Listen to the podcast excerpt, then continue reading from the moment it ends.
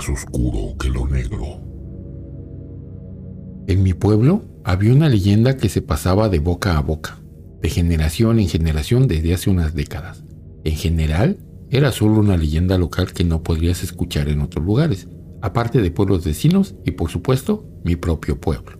La leyenda decía que cada 127 años, en la zona del parque principal del pueblo, se podían ver sombras extrañas andar sin explicación alguna y que muchas veces llegó incluso a desaparecer gente en esas fechas. Esas sombras ya eran parte de las leyendas de los antiguos indígenas que vivieron en los años anteriores a la conquista y que se supone dejaron como advertencia no ir a dicha zona en las noches del aniversario. La realidad es que no había mucha información al respecto. La leyenda en parte daba algo de curiosidad a los más osados. Hace unos años, con mi grupo de amigos del colegio, hacíamos planes imaginarios sobre ir a ver a las sombras extrañas y tomar una foto solo como diversión. Pero eso pasó cuando éramos solo niños de primaria. Hoy en día, esos planes podrían volverse realidad. Era el año 2008 cuando esto ocurrió. Yo tenía 15 años y había terminado el colegio junto con mis amigos. Se suponía que este año sería el aniversario para la anomalía de la leyenda. Habían pasado 127 años desde el último registro del avistamiento de las sombras. Entonces, preguntó Alexa, ¿lo haremos? Al ver que estábamos decididos a ir. Mi grupo de amigos consistía en un grupo de cinco personas, entre ellas Alexa. Los demás eran José, mayor que nosotros por dos años, y él era como un hermano mayor. Juliana y Carlos, quienes eran pareja desde la secundaria. Nos llevábamos muy bien desde la primaria y teníamos casi la misma edad.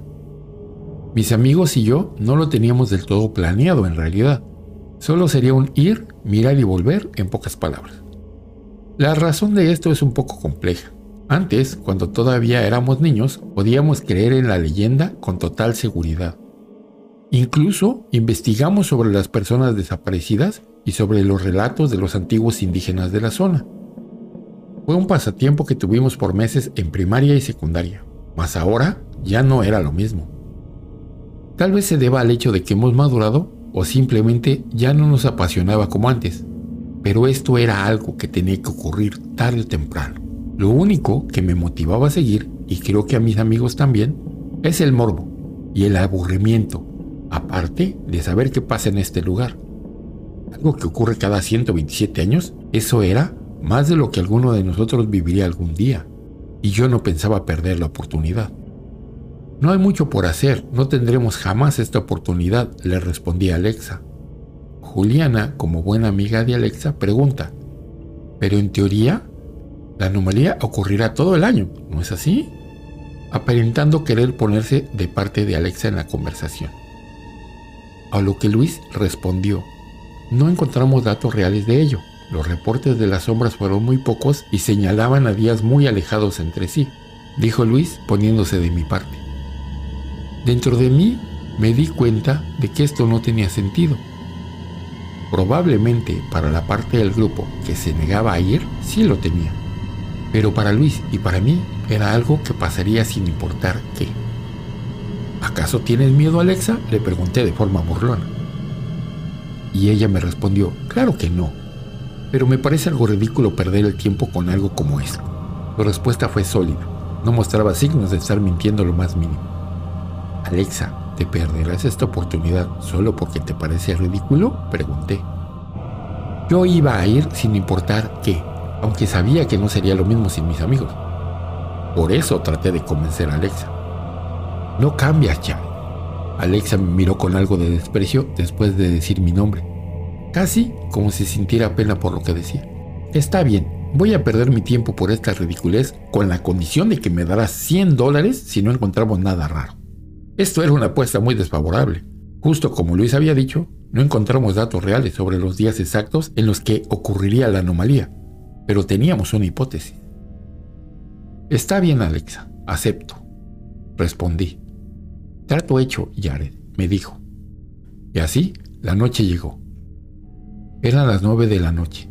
Luis y Carlos prometieron reunirse en mi casa para partir al parque principal, pero antes prepararíamos unas cosas. ¿Todo listo chicos? nos pregunta Carlos. Por supuesto, respondí, linternas, refrigerios, tres cámaras y demás cosas.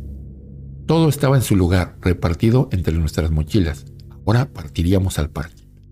¿Creen que encontremos algo? preguntó Luis. Probablemente, la leyenda es tan famosa por algo, ¿no crees? aseguraba Carlos. Es verdad, afirmé. Luis y Carlos eran mis amigos más preciados. Sabía que podía confiar en ellos para algo como esto. Ninguno titubeó alguna vez. A las 10 y 26 de la noche llegamos al parque principal. Tenía por nombre el Parque de la Calamidad.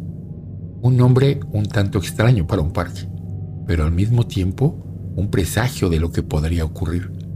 A lo lejos divisamos a las chicas y nos dirigimos a donde ellas. Se tardaron mucho, ¿no? preguntó Juliana. Tal vez un poco, le respondí.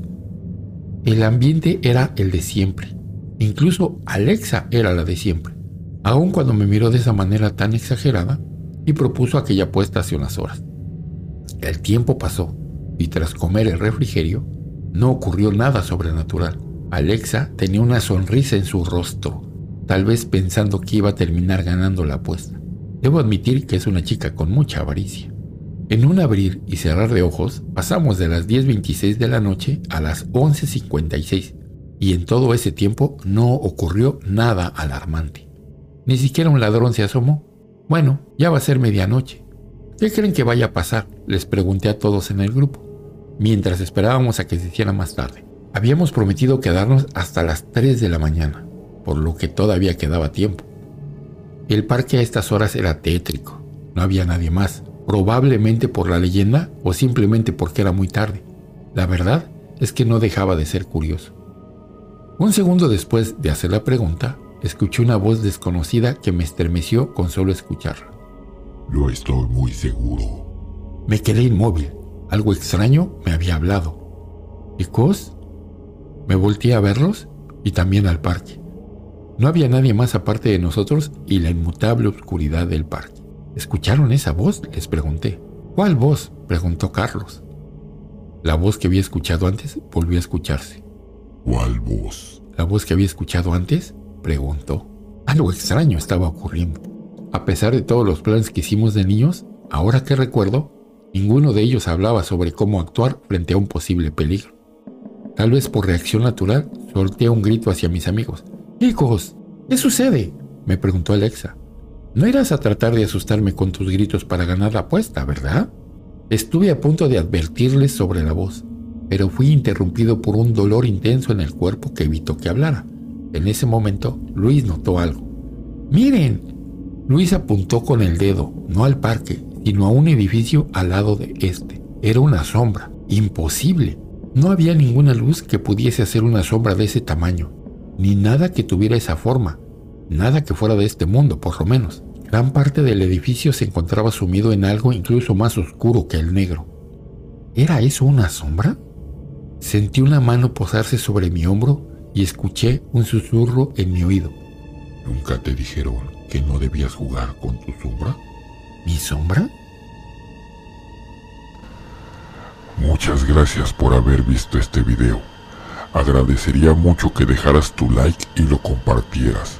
Si eres nuevo por aquí, te invito a que te suscribas y actives la campana de notificaciones. Cualquier amante del terror es bienvenido. Desde el área 51 esto fue Horror Tabulatorum con fase 3.